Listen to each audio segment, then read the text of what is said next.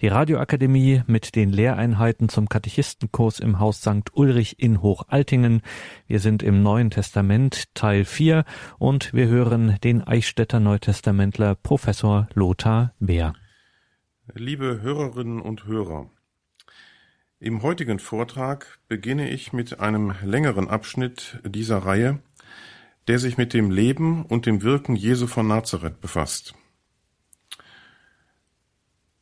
Abschnitt C Das Leben Jesu Wenn man etwas über das irdische Leben Jesu von Nazareth sagen will, muss man sich zuerst bewusst machen, welche Quellen man hat. Woher wissen wir eigentlich etwas über das Leben Jesu? Die wichtigsten Informationsquellen sind natürlich die vier Evangelien im Neuen Testament. Hier erfahren wir das meiste über Jesus, über seine Herkunft, sein öffentliches Auftreten, über die Inhalte seiner Verkündigung und über sein Leiden und seine Auferstehung.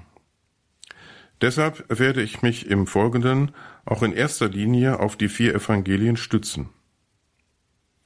Darüber hinaus gibt es aber auch außerbiblische Zeugnisse über Jesus. Unter ihnen ist an erster Stelle das Werk des jüdischen Historikers Flavius Josephus zu nennen. In seiner großen Geschichtsdarstellung mit dem Titel Jüdische Altertümer erwähnt er im Zusammenhang mit einigen Episoden aus der Amtszeit des Pontius Pilatus auch Jesus und seine Hinrichtung unter diesem römischen Statthalter. Die kurze Textpassage über Jesus von Nazareth ist zwar in ihrem ursprünglichen Wortlaut nicht mehr erhalten, da christliche Abschreiber die Stelle überarbeitet und um christliche Bekenntnisformulierungen erweitert haben. Wenn man aber die wahrscheinlich christlichen Überarbeitungen fortlässt und den Kern der Passage betrachtet, dann bleibt eine durchaus positive Würdigung Jesu durch Josephus übrig. Josephus würdigte Jesus als einen Mann voll Weisheit, der zu Unrecht von Pontius Pilatus auf Betreiben einiger aus der jüdischen Oberschicht zum Tode verurteilt wurde. Ähnlich positiv urteilt Josephus auch über Johannes den Täufer, dessen gewaltsamen Tod unter Herodes Antipas er ebenfalls für Unrecht hält. Der Tod Jesu unter Pontius Pilatus ist auch durch heidnische Autoren belegt. Der römische Historiker Tacitus schreibt in seinen Annalen über Jesus Christus wurde unter der Herrschaft des Tiberius durch den Prokurator Pontius Pilatus hingerichtet. Im Kontext dieser Stelle berichtet Tacitus von den Christenverfolgungen in Rom unter Kaiser Nero. Tacitus hat für die Christen nur Verachtung übrig, findet die grausamen Verfolgungen aber doch mitleiderregend. Christus erwähnt er, um seinen Lesern zu erklären, woher die Christen ihren Namen haben. Er führt ihn ganz zurecht auf Christus zurück, von dessen Lebensdaten Tacitus allerdings nur die Hinrichtung unter Pontius Pilatus erwähnt. Es gibt noch weitere heidnische Quellen aus der Antike, die die Existenz Jesu belegen, die aber keine näheren Informationen über sein Leben und sein Wirken bieten. Die späteren apokryphen Evangelien lassen sich kaum noch für eine Rekonstruktion des Wirkens Jesu verwenden. Teilweise enthalten sie Worte und Gleichnisse Jesu, die aus den biblischen Evangelien bekannt sind und von gnostischen Irrlehrern umgeprägt worden sind, wie es im Thomas-Evangelium zum Beispiel der Fall ist. Der ursprüngliche Wortlaut der Verkündigung Jesu lässt sich daraus nicht mehr rekonstruieren. Hier haben wir es schon mit einer Umprägung und Verfälschung der Verkündigung Jesu zu tun. In anderen apokryphen Evangelien, wie dem sogenannten Kindheitsevangelium des Thomas, werden Legenden aus der Kindheit Jesu erzählt, die keinen Anhalt in den neutestamentlichen Evangelien und erst recht nicht im Leben Jesu haben. Sie wollen offenbar Lücken füllen, die die Evangelien lassen. So erfahren wir aus den biblischen Evangelien nur wenig über Jesus aus der Zeit vor seinem öffentlichen Wirken. Im Kindheitsevangelium wird erzählt, wie Jesus schon als Kind aus Lehm Vögel formt und sie dann fliegen lässt. Oder wie er verstorbene Kinder zum Leben erweckt und ähnliches. Historisch lässt sich daraus nicht viel gewinnen. Es bleibt also dabei, dass die biblischen Evangelien die wichtigsten Quellen über das Leben Jesu sind. So zeigt sich auch in dieser Hinsicht die Bedeutung des biblischen Kanons. In ihm ist alles Wesentliche enthalten, was wir für unseren Glauben brauchen. Wesentlich Neues ist aus späteren christlichen Schriften nicht zu erwarten. Im Wesentlichen entfalten sie, was bereits in den Evangelien überliefert ist oder nehmen fantasievolle Ergänzungen vor. Allerdings ist auch auf die grundsätzlichen Grenzen einer historischen Rekonstruktion des Lebens Jesu hinzuweisen. Eine vollständige Biografie lässt sich anhand der Quellen nicht schreiben. Die Evangelisten haben daran auch kein Interesse. Sie wollen die für den Glauben wichtigen Inhalte der Botschaft Jesu wiedergeben, sein Wirken, sein Leiden, und seiner Auferstehung. Deshalb berichten sie auch in erster Linie über sein öffentliches Wirken, das vielleicht nur wenige Monate, sicher aber nicht länger als drei Jahre gedauert hat. Über seine berufliche Tätigkeit vor seinem öffentlichen Wirken erfahren wir kaum etwas. Gerade einmal das Handwerk, das er erlernt hat. Er hat wohl, wie sein Ziehvater Josef, und vermutlich zusammen mit ihm als Tekton gearbeitet, wie es im Griechischen heißt, also als Bauhandwerker. Vermutlich gehörte zu diesem Handwerk nicht nur die Holzverarbeitung, also die Tätigkeit eines Zimmermanns, sondern auch die Steinbearbeitung und andere mit dem Bau verbundene Fertigkeiten. Manche vermuten, dass Jesus in Sephoris tätig war, einer Stadt in der Nähe von Nazareth, die Anfang des ersten Jahrhunderts von Herodes Antipas nach ihrer Zerstörung durch den römischen Statthalter Publius Quintilius Varus, bekannt durch die später nach ihm benannte Varusschlacht in Germanien, neu errichtet wurde. Und zwar in einer solchen Pracht, dass Josephus sie das Ornament von ganz Galiläa nennt. Zeitweise war sie Herrschaftssitz des Herodes Antipas. Es ist in der Tat denkbar, dass Jesus zusammen mit seinem Ziehvater Josef am Aufbau von Sephoris mitgewirkt hat. Denn dafür wurden viele Arbeitskräfte gebraucht, die man sicher aus der Umgebung geholt hat. Nazareth war ein unbedeutendes Dorf mit vermutlich wenig Arbeitsmöglichkeiten. Es lag nur acht Kilometer südlich von Sephoris. In den Evangelien erfahren wir auch nichts über das Aussehen Jesu über seine Jugend, sein religiöses Leben vor seinem öffentlichen Wirken. Nur über seine Geburt in Bethlehem und seine Kindheit gibt es einige Erzählungen in den Evangelien.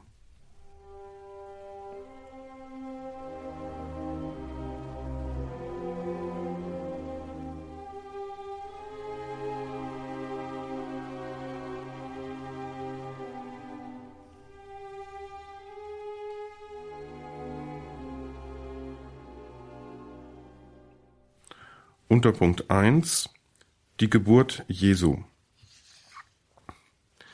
Die Geburt Jesu wird uns erzählt im Lukas und im Matthäusevangelium.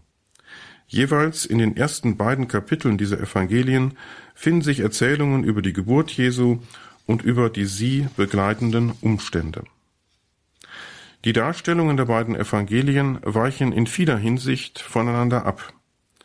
Sie stimmen aber darin überein, dass Jesus in Bethlehem geboren wurde und dass Maria bei seiner Geburt Jungfrau war, so dass Jesus seine Existenz dem Wirken des Heiligen Geistes in Maria verdankt. Diese übereinstimmenden Angaben sind höchst bedeutsam für die Christologie, also die Lehre über Jesus Christus. Die Evangelien machen nämlich deutlich, dass die Geburt Jesu in Bethlehem mit alttestamentlichen Messias-Verheißungen zusammenhängt. Bethlehem als Stadt Davids ist der Ort, an dem der Nachkomme Davids, der Messias, geboren werden muss.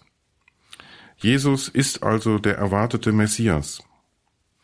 Zwar ist die Erwartung einer Geburt des Messias in Bethlehem in frühjüdischen Texten aus der Zeit um Jesu Geburt nicht sehr ausgeprägt, aber Matthäus zitiert als Beleg für diese Erwartung aus dem Buch Micha, aus dem Alttestament.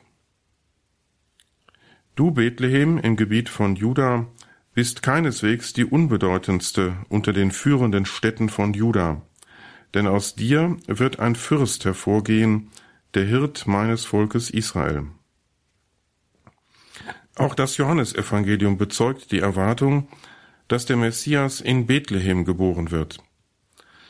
Nach Johannes 7, Vers 42 sagt eine Gruppe im Hohen Rat, sagt nicht die Schrift, der Messias kommt aus dem Geschlecht Davids und aus dem Dorf Bethlehem, wo David lebte?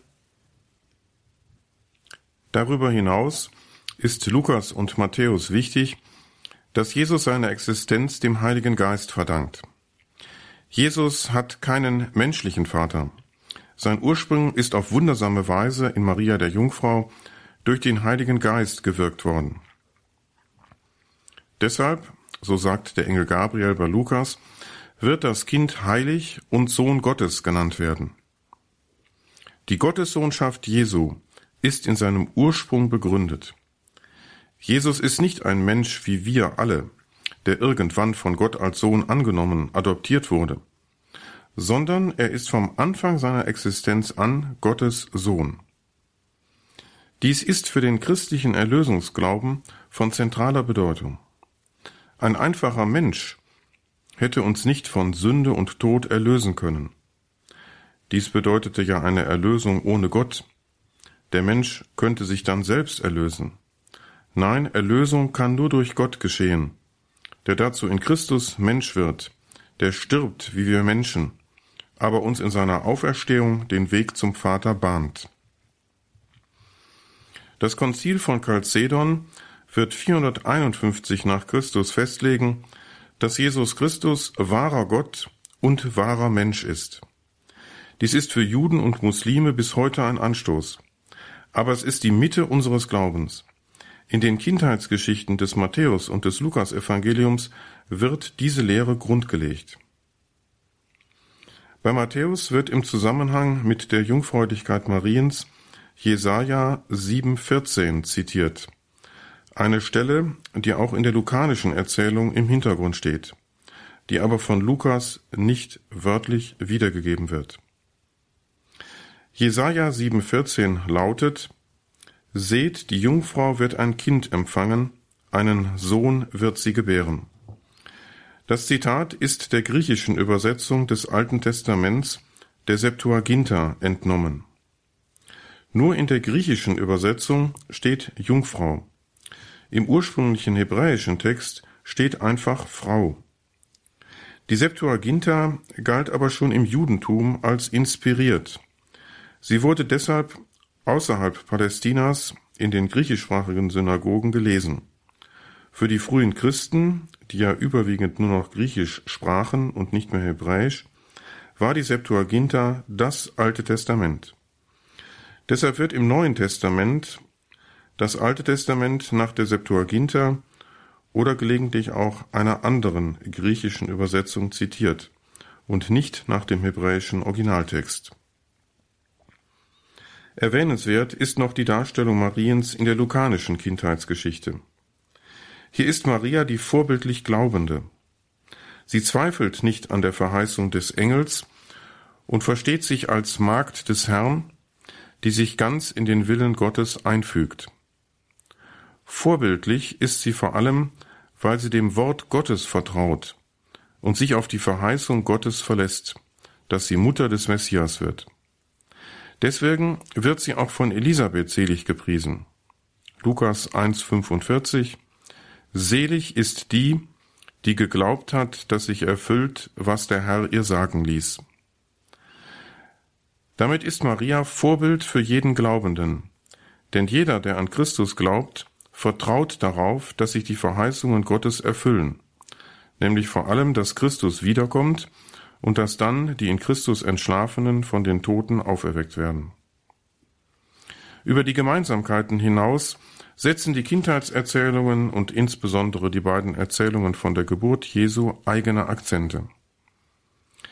Lukas hat in seiner Weihnachtserzählung ganz bewusst dem Kind in der Krippe, dem neugeborenen Friedensfürsten, den römischen Kaiser Augustus gegenübergestellt. Augustus wurde nämlich als Friedenskaiser verehrt.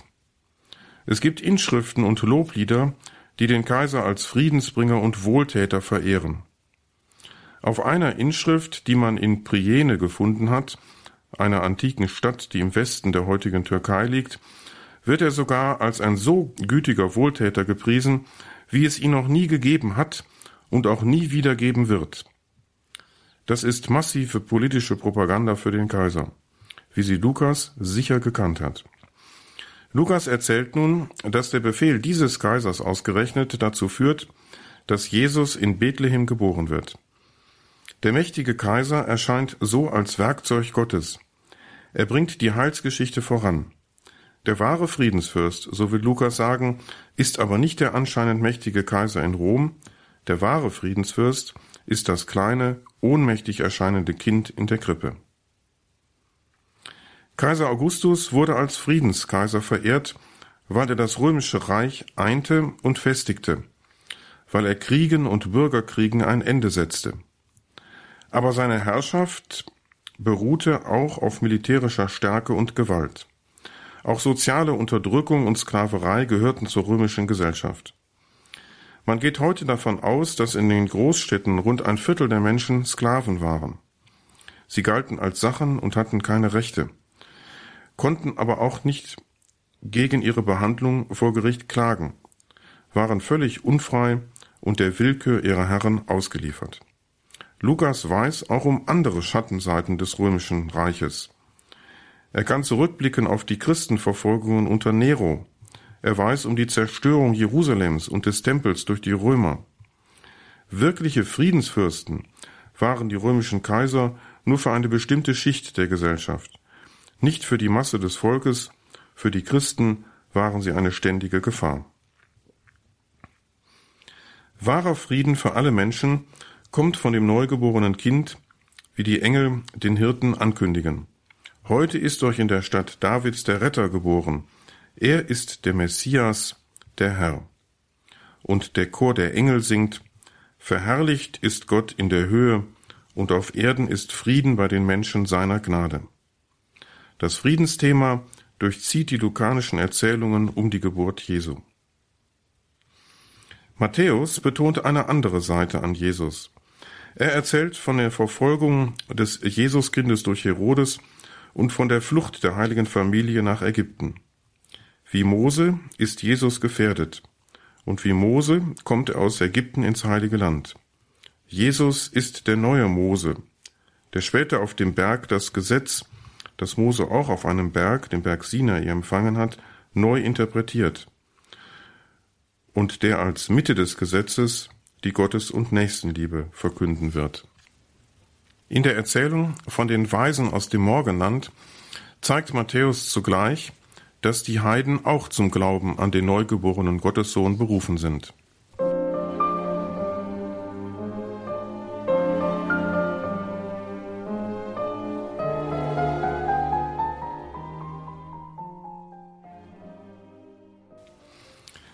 Unterpunkt 2 Der Besuch der Weisen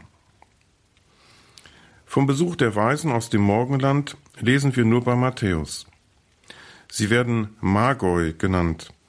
Damit sind offenbar Sterndeuter gemeint, denn sie erkennen an einem neu aufgehenden Stern, dass ein neuer König der Juden geboren ist. Sie kommen aus dem Osten, vermutlich ist an Babylonien gedacht, also in etwa an die Gegend des heutigen Irak. Gott nimmt die heidnischen Sterndeuter in seinen Dienst. Er zeigt ihnen durch Zeichen in der Schöpfung, die sie verstehen können, dass sie ins heilige Land ziehen sollen, um dem neuen König der Juden zu huldigen. Es handelt sich also bei den Weisen um heidnische Sterndeuter. Es sind keine Könige und über ihre Zahl wird auch nichts gesagt. Dass es drei sind, erschließt man später aus den drei Gaben, die sie mitbringen Gold, Weihrauch und Myrrhe. Dass es Könige gewesen sein sollen, hängt damit zusammen, dass man Psalm 72,10 folgender zu dieser Erzählung von den Weisen in Beziehung setzt. Dort heißt es, die Könige von Tarschisch und von den Inseln bringen Geschenke. Die Könige von Saba und Seba kommen mit Gaben. Alle Könige müssen ihm huldigen, alle Völker ihm dienen. Dem Evangelisten ist an dieser Stelle der Kontrast wichtig zwischen den Heiden aus dem Osten, die das neugeborene Kind anbeten wollen, und Herodes samt den Juden in Jerusalem, die erschrecken, als sie von der Geburt des Königs hören und die ihm schließlich nach dem Leben trachten. Matthäus sieht in dieser Erzählung schon abgebildet, was sich später im Evangelium und auch in der frühchristlichen Mission zeigen wird. Die Juden lehnen Jesus Christus, ihren eigentlichen König, weithin ab, während die Heiden ihn verehren. Im Evangelium erzählt Matthäus, wie sich der Konflikt zwischen Jesus und den jüdischen Autoritäten immer weiter zuspitzt, bis es schließlich dazu kommt, dass die beim Prozess Jesu anwesenden Juden Jesus ausliefern. Sie fordern von Pilatus, den zu kreuzigen, der sich als König der Juden offenbart und der der Messias der Juden ist. Hier wird der Konflikt mit dem Judentum erzählerisch auf die Spitze getrieben. Im Prozess vor Pilatus liefern die dort anwesenden Juden ihren Messias zur Kreuzigung aus, obwohl Pilatus mit einem Urteil zögert und Jesus für unschuldig hält. Sicher spielen in der Darstellung bei Matthäus aktuelle Auseinandersetzungen seiner Gemeinden mit der jüdischen Synagoge eine Rolle. Jesus hatte aber viele Anhänger im Judentum so wird nicht das ganze Volk die Verurteilung Jesu betrieben haben. Historisch gesehen waren wohl die Sadduzäer und die Kreise um den hohen Priester die treibenden Kräfte. Dies bestätigt Flavius Josephus, der für die Anklage Jesu bei Pilatus die Vornehmen seines jüdischen Volkes verantwortlich macht. Der Auferstandene gibt in der Schlussszene des Evangeliums die Heidenmission frei indem er die Jünger auffordert, Darum geht zu allen Völkern und macht alle Menschen zu meinen Jüngern. Tauft sie auf den Namen des Vaters und des Sohnes und des Heiligen Geistes und lehrt sie alles zu befolgen, was ich euch geboten habe. Seid gewiss, ich bin bei euch alle Tage bis zum Ende der Welt. Jesus hatte sich während seines öffentlichen Auftretens mit seiner Verkündigung nur an Juden gewandt. Die wenigen Begegnungen mit Heiden, mit der Syrophönizierin oder mit dem Hauptmann von Kapharnaum, werden in den Evangelien als Ausnahmen gekennzeichnet. Erst nach Ostern wird dann durch die Apostel und die übrigen Missionare das Evangelium an die Heiden verkündet. Die Kirche wird zunehmend eine heidenchristliche. Ehemalige Juden spielen eine immer geringere Rolle. Für Matthäus kündigt sich in der Erzählung von den Sterndorten aus dem Osten schon die spätere Heidenmission einschließlich der Ablehnung seitens des überwiegenden Teils der Juden an. Im Matthäusevangelium bildet die Erzählung von den Weisen aus dem Morgenland zusammen mit der Schlussszene, in der der Auferstandene zur Mission an allen Völkern aufruft, einen Rahmen um das Evangelium. Man spricht vom Stilmittel der Inklusion. Unterpunkt 3 Das Auftreten Johannes des Täufers Für das Auftreten Johannes des Täufers gibt es eine ganze Reihe von Quellen. Neben dem Markus-Evangelium ist hier die Logienquelle zu nennen, also diese Quelle, die Lukas und Matthäus gemeinsam vorgelegen haben muss. Was die Logienquelle über Johannes den Täufer mitteilt, findet sich vor allem in Lukas 3 und Matthäus 3. In der Logienquelle hat sich die ursprüngliche Buß- und Gerichtspredigt des Täufers am besten erhalten. Im Markus-Evangelium erscheint sie sehr blass. Ein eigenes Bild von Johannes dem Täufer überliefert das Johannesevangelium.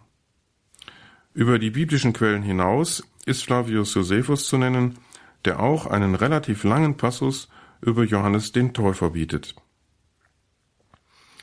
Kennzeichnend für das Wirken des Johannes war seine Tauftätigkeit. Für sie gibt es keine Parallele in der damaligen Zeit, weder innerhalb noch außerhalb des Judentums.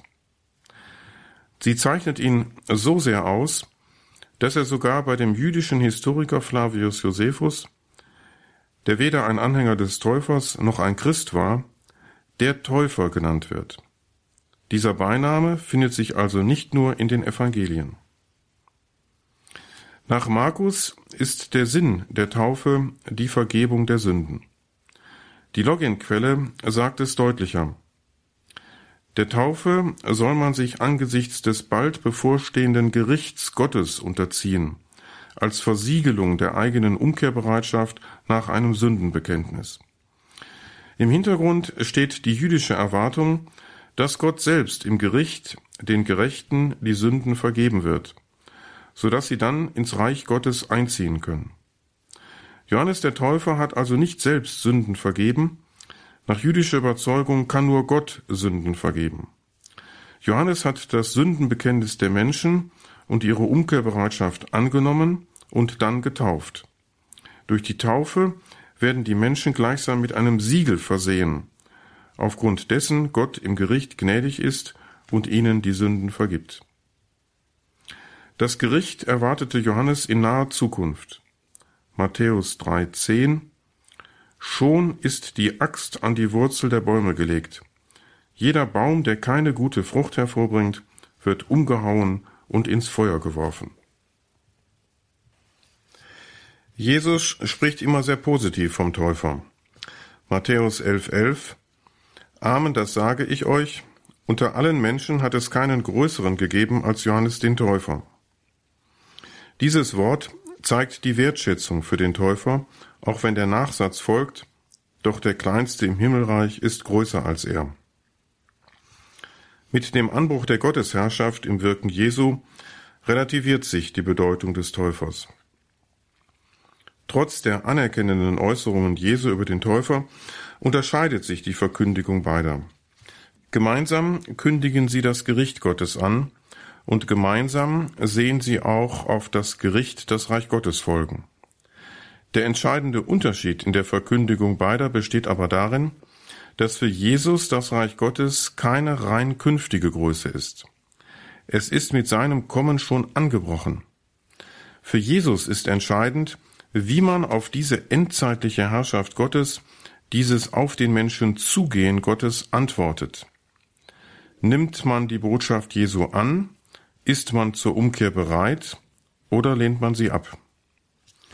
Wer Jesus ablehnt, muss damit rechnen, im künftigen Gericht vor Gott nicht bestehen zu können. Während Johannes also unmittelbar mit dem Gericht droht und das endzeitliche Heil als etwas rein Künftiges sieht, beginnt für Jesus die Endzeit schon mit seinem Wirken. So haben beide auch ein unterschiedliches Verständnis von Umkehr. Johannes verlangt die Umkehr, damit man im Gericht bestehen kann. Jesus bietet das Heil Gottes an, er sagt Sündern die Vergebung Gottes zu, indem er sich mit ihnen an einen Tisch setzt, er erwartet aber dann die Umkehr als Antwort auf die empfangene göttliche Gnade. Sehr anschaulich wird dies beim Zöllner Zachäus. Jesus lädt sich bei ihm ein, nimmt ihn an und vergibt ihm damit. Zachäus antwortet vorbildlich und zeigt seine Umkehr darin, dass er zu Unrecht eingenommenen Zoll vierfach zurückzahlen will. Nur wenn die Menschen auf die Heilszusage Jesu und seine Wunder nicht mit Umkehr und Glauben reagieren, droht Jesus ihnen mit dem Gericht. Und du, Kapharnaum, meinst du etwa, du wirst bis zum Himmel erhoben? Nein, in die Unterwelt wirst du hinabgeworfen, wenn in Sodom die Wunder geschehen wären, die bei dir geschehen sind, dann stünde es noch heute. Ja, das sage ich euch, dem Gebiet von Sodom wird es am Tag des Gerichts nicht so schlimm ergehen wie dir. Diese Stelle steht bei Matthäus Kapitel 11, Vers 23 folgender. Bei Jesus geht die Zusage des Heils dem Gericht voraus. Bei Johannes ist das Heil eine rein künftige Größe. Bedeutsam ist an der Verkündigung des Johannes die Ankündigung des Größeren. Matthäus 3,11 Ich taufe euch nur mit Wasser zum Zeichen der Umkehr, der aber, der nach mir kommt, ist stärker als ich, und ich bin es nicht wert, ihm die Schuhe auszuziehen. Er wird euch mit dem Heiligen Geist und mit Feuer taufen.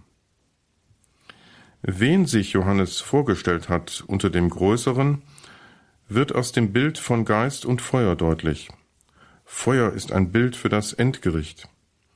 Johannes hat sich vermutlich den im Judentum erwarteten Menschensohn vorgestellt, der im Gericht eine wichtige Rolle spielt. Die Frage, die Johannes aus dem Gefängnis an Jesus richtet, zeigt seine Unsicherheit. Er hat offenbar nicht damit gerechnet, dass der Kommende nicht zuerst als Richter auftritt, sondern vornehmlich als Verkünder des Heils der liebenden Zuwendung Gottes. Deshalb die unsichere Frage. Lukas 27. Bist du es, der da kommen soll, oder sollen wir auf einen anderen warten? Jesus lässt ihm antworten, Geht und berichtet Johannes, was ihr gesehen und gehört habt. Blinde sehen wieder, Lahme gehen und Aussätzige werden rein. Taube hören, Tote stehen auf, und den Armen wird das Evangelium verkündet. Selig ist, wer an mir keinen Anstoß nimmt. Der Unterschied zwischen der Verkündigung des Täufers und derjenigen Jesu kommt auch in einem anderen Wort Jesu zum Ausdruck. Lukas 7, Verse 33 und 34. Johannes der Täufer ist gekommen, er isst kein Brot und trinkt keinen Wein, und ihr sagt, er ist von einem Dämon besessen. Der Menschensohn ist gekommen, er isst und trinkt, darauf sagt ihr, dieser Fresser und Säufer, dieser Freund der Zöllner und Sünder. Johannes ist der Asket und Bußprediger. Er fastet und trinkt keinen Wein. Jesus dagegen hat während seines öffentlichen Wirkens offenbar bewusst auf das Fasten verzichtet. Dies hängt mit seiner Heilsbotschaft zusammen. Mit der Gegenwart der Gottesherrschaft verträgt sich das Fasten nicht. Jesus kommt nicht als Richter, sondern um die Zuwendung Gottes zu den Sündern, Armen, Kranken und Besessenen zu verkünden, in Wort und Tat. Damit ist die Gerichtsbotschaft auch für Jesus nicht hinfällig. Es sind harte Gerichtsworte von Jesus überliefert. Aber das Gericht muss nur derjenige fürchten, der auf die Heilsbotschaft Jesu nicht mit Glaube und Umkehr antwortet. Der gewaltsame Tod des Täufers muss ungefähr mit dem Beginn des öffentlichen Wirkens Jesu zusammengefallen sein. Der Tetrarch Herodes Antipas, also einer der vier Nachfolger des Herodes des Großen, der auch der Landesherr Jesu war, hat Johannes hinrichten lassen. Dies wird nicht nur im Markus-Evangelium im sechsten Kapitel bezeugt, sondern auch durch Flavius Josephus. Die Gründe für die Hinrichtung werden von Markus und Josephus unterschiedlich wiedergegeben. Nach Markus wurde Johannes hingerichtet, weil er öffentlich Kritik geübt hatte an der illegitimen Ehe des Herodes Antipas, der die Frau seines Bruders geheiratet hatte. Nach Flavius Josephus ließ Herodes Antipas den Täufer festnehmen, weil dieser zu viele Menschen in seinen Bann zog. Zwischen beiden Darstellungen muss kein Widerspruch bestehen. Johannes wurde vielleicht von dem Herrscher schon misstrauisch beäugt, wegen der vielen Menschen, die ihn hören wollten. Die Kritik an der Ehe des Herrschers kann dann das Fass zum Überlaufen gebracht haben. Jedenfalls wurde der Täufer nach Josephus in die Burg Macherus am Toten Meer gebracht und vermutlich bald danach dort durch das Schwert hingerichtet. Unter Punkt 4 Die Taufe Jesu am Jordan. Die Taufe Jesu durch Johannes den Täufer ist sicher ein historisches Ereignis und keine Erfindung der Evangelisten. Die Taufe Jesu durch Johannes bereitet den Evangelisten nämlich Schwierigkeiten. Kann sie doch den Eindruck erwecken, dass Johannes der größere von beiden ist. Im Umfeld der johannäischen Gemeinden gab es noch Anhänger des Täufers, die ihren Meister für den bedeutenderen hielten. Dies kann man daran erkennen, dass im Johannesevangelium mehrfach betont wird, dass der Täufer nicht das Licht, nicht der Messias war, dass er vielmehr nur Zeuge ist für Christus. Damit sollen offenbar gegenteilige Meinungen über Johannes zurückgedrängt werden. So lässt der Johannesevangelist die Erzählung von der Taufe Jesu aus, obwohl er um dieses Faktum weiß. Dies zeigt der Hinweis in Johannes 1,32, dass Johannes den Geist auf Jesus hat herabkommen sehen wie eine Taube. Dies steht bei den anderen Evangelisten in den Erzählungen von der Taufe Jesu. Dem Johannesevangelisten ist also die Erzählung bekannt. Er lässt sie fort, weil sie als Bestätigung der Ansicht der Täuferjünger angesehen werden könnte, dass sich Jesus dem Täufer untergeordnet habe. Auch im Matthäusevangelium wird das Problem erkennbar. Als Jesus zu Johannes kommt, um sich taufen zu lassen, weigert sich dieser zunächst mit den Worten Ich müsste von dir getauft werden, und du kommst zu mir? Matthäus 3,14 Jesus drängt ihn mit dem Argument, sie müssten die Gerechtigkeit Gottes erfüllen. Warum hat Jesus sich in die Reihe der Sünder begeben, die sich von Johannes taufen ließen? Einige Exegeten sagen, Jesus habe sich dadurch auf sein öffentliches Auftreten vorbereiten wollen, er habe sich reinigen wollen. Da aber Jesus eine Reinigung nicht nötig hatte, kann man vielleicht mit unserem emeritierten Papst Benedikt vermuten, dass Jesus hier schon seine Solidarität mit den Sündern demonstrieren wollte. Deshalb reihte er sich ein in die Schar der Sünder, obwohl er ohne Sünde war.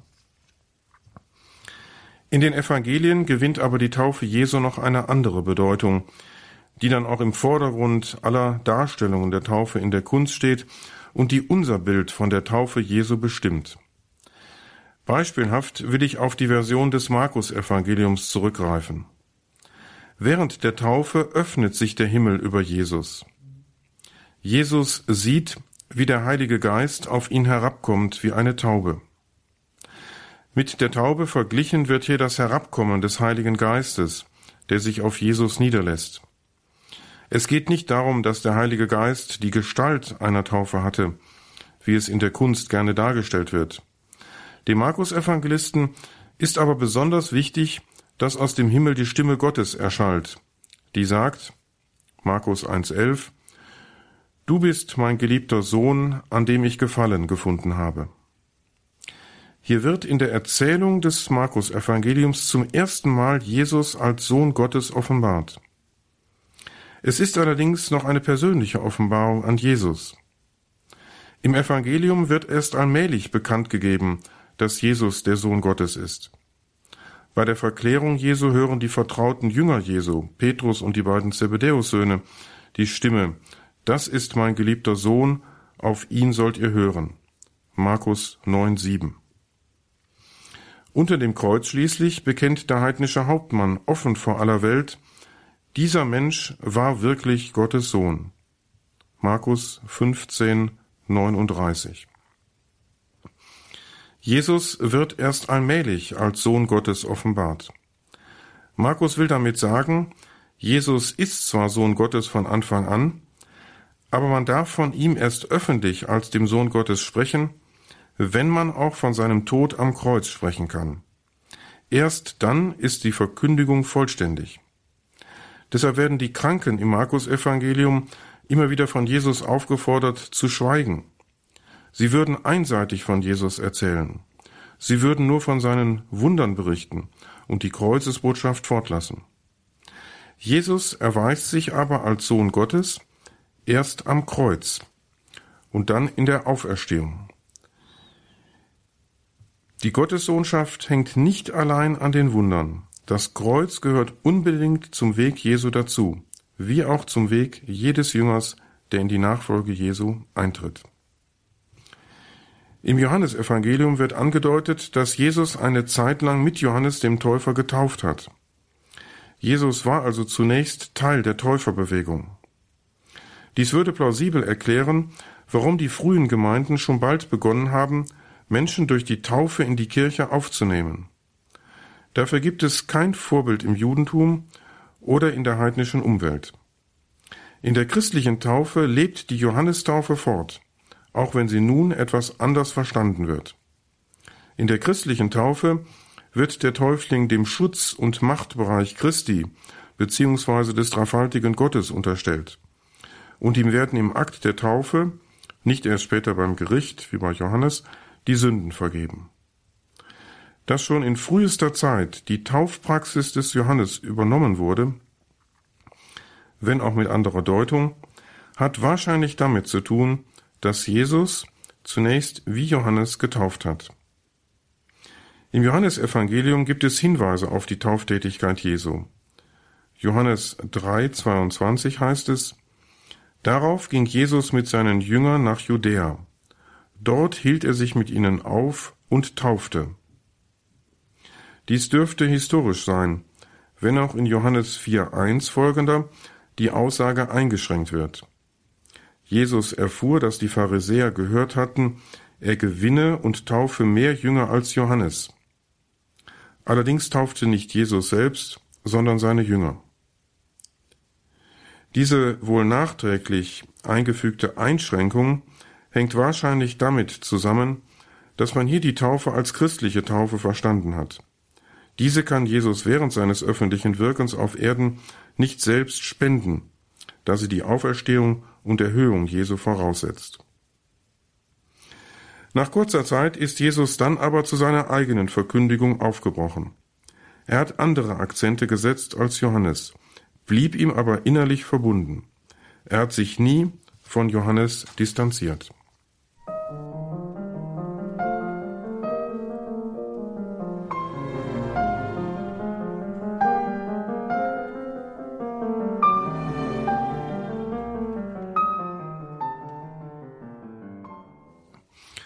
Unter Punkt 5 die Berufung der ersten Jünger.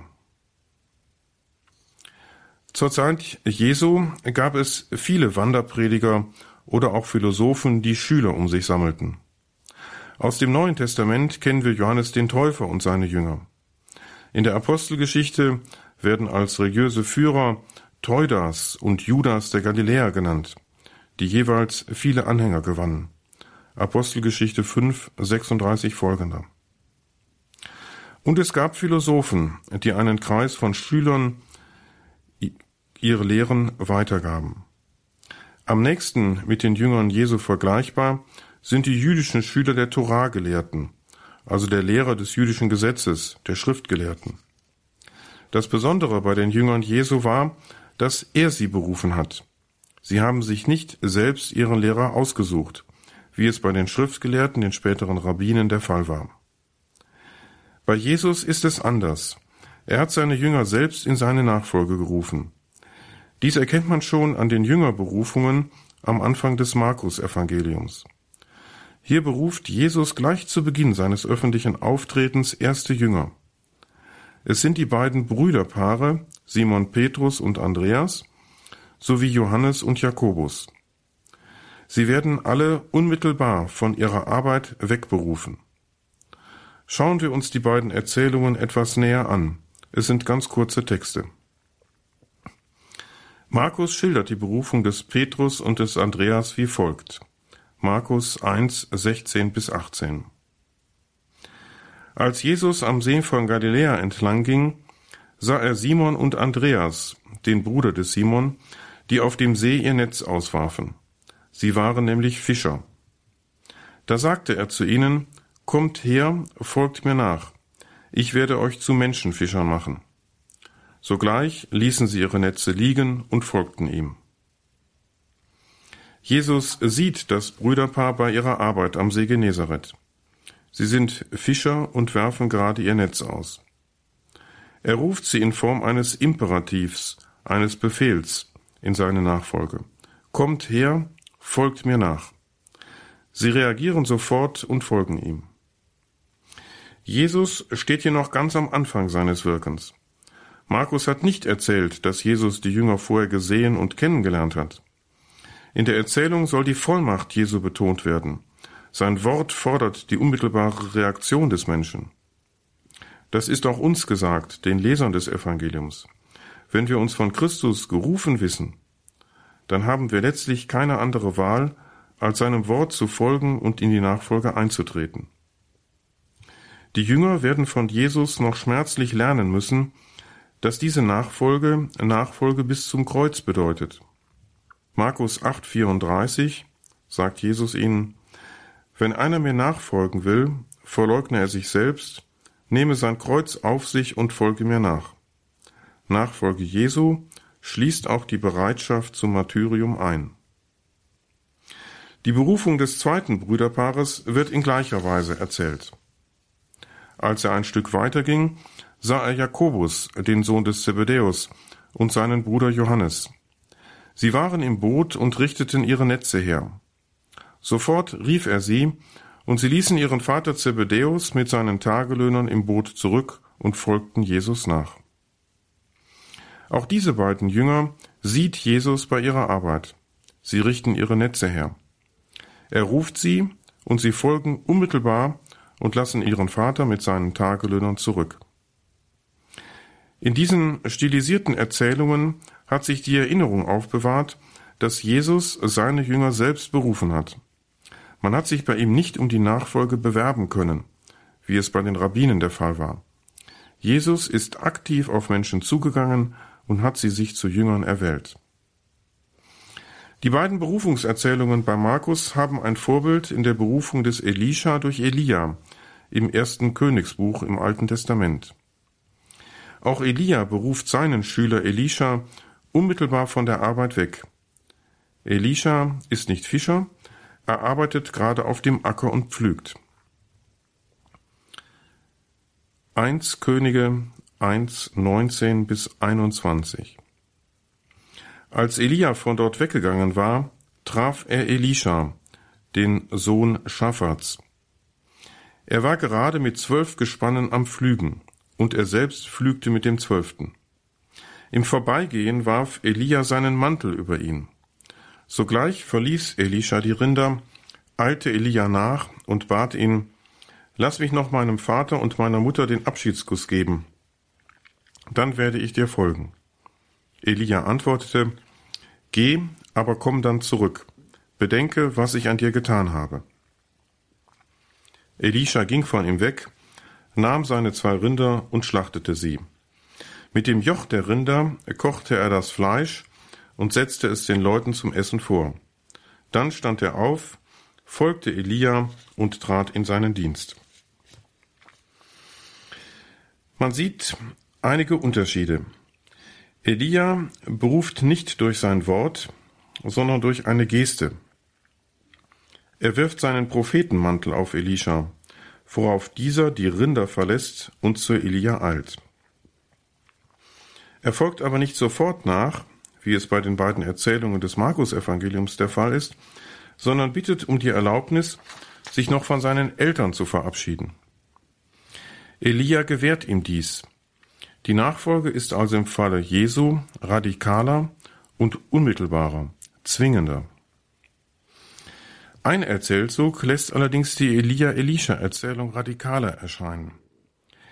Elisha schlachtet die beiden Rinder, mit denen er pflügte, verbrennt das Joch der Rinder und kocht über dem Feuer ein Abschiedsessen für seine Familie. Elisha schließt mit seinem bisherigen Leben völlig ab. Er kehrt nicht mehr zu seiner Arbeit zurück, sondern lässt sich ganz von Elia in Dienst nehmen. Bei den Jüngern Jesu ist es anders. Sie folgen zwar Jesus nach, aber sie zerstören nicht ihre Netze und Boote.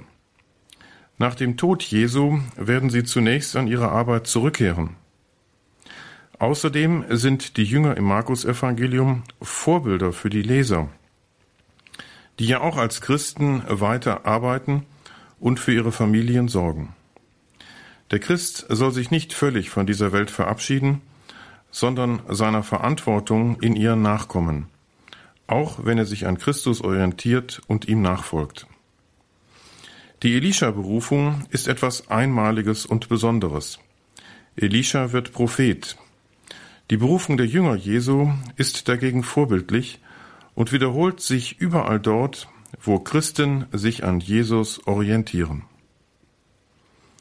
Wie sehr die Evangelisten in ihren Erzählungen eigene Akzente setzen, zeigt ein Vergleich mit den ersten Jüngerberufungen nach dem Lukasevangelium in Lukas 5, 1 bis 11.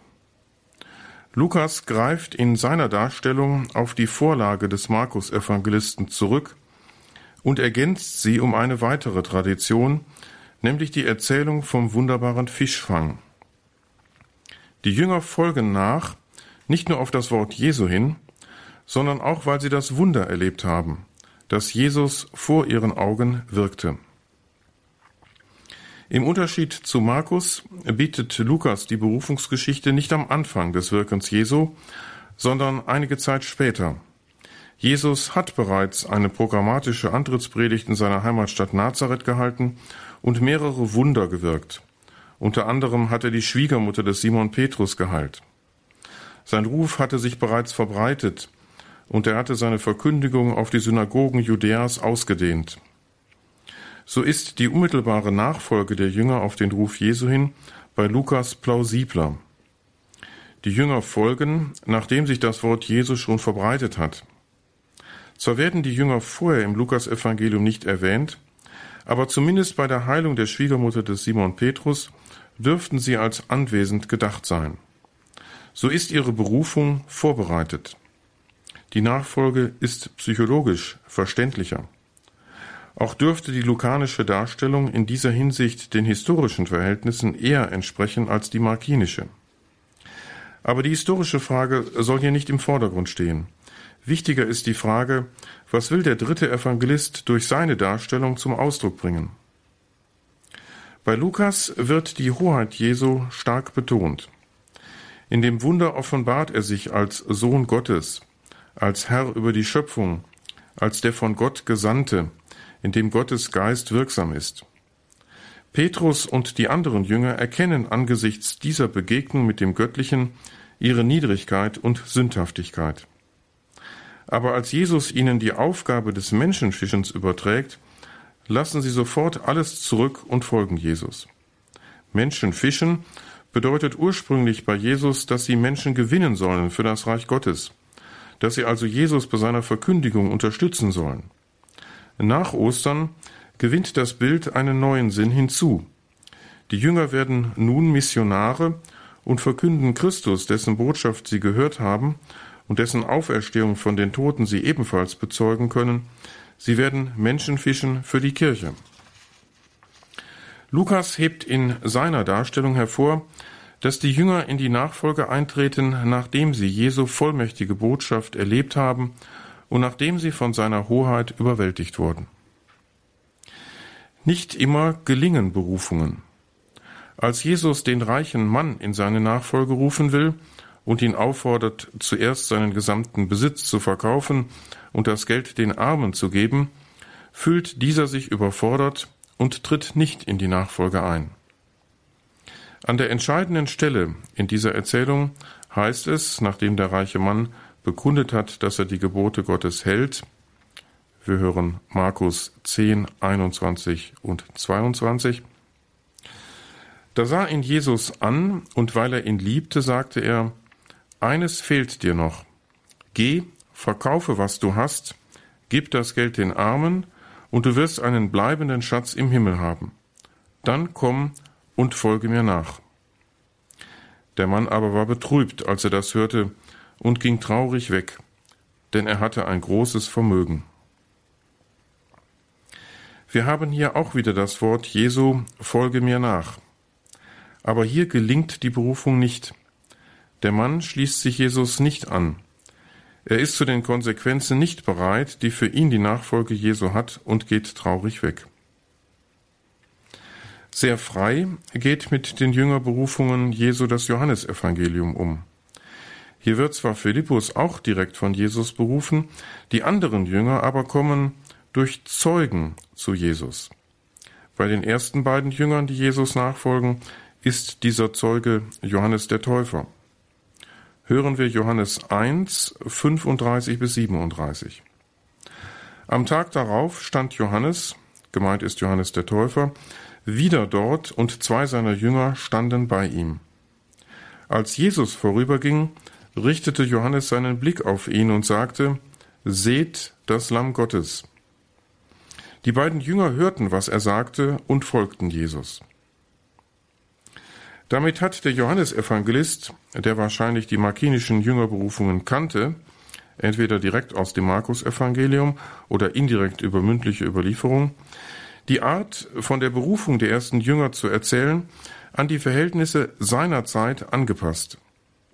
So haben Christen zur Gemeinde gefunden. Sie wurden nicht mehr von Jesus direkt angesprochen, sondern kommen aufgrund des Zeugnisses anderer. Der vierte Evangelist betont, wie wichtig das glaubwürdige Zeugnis von Christen für die Mission ist. Die persönliche Ansprache führt Menschen in die kirchliche Gemeinschaft. Dem persönlichen Glaubenszeugnis, auch vor den Außenstehenden oder vor denen, die am Rande der Gemeinde stehen, kommt in der Kirche eine unverzichtbare Bedeutung zu.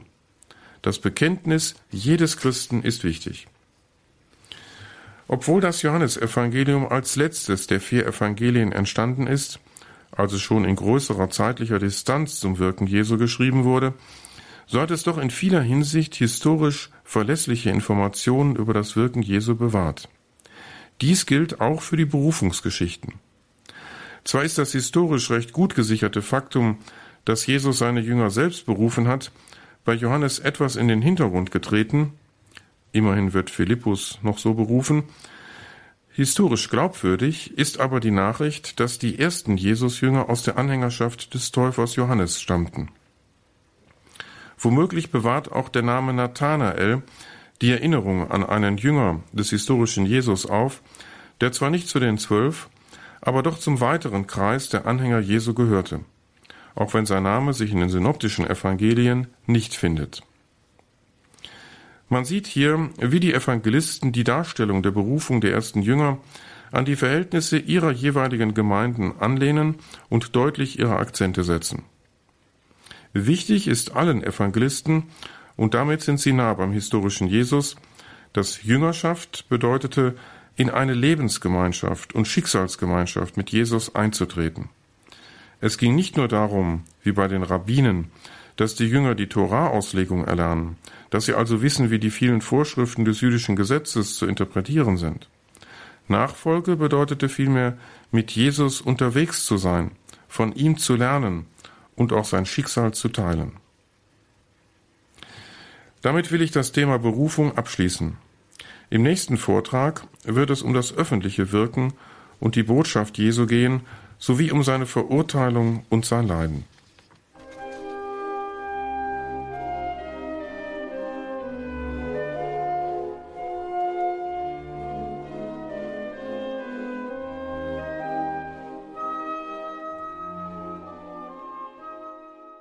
Das war die Radioakademie bei Radio Horeb und Radio Maria mit der Lehreinheit Neues Testament für den Katechistenkurs des Hauses St. Ulrich in Hochaltingen.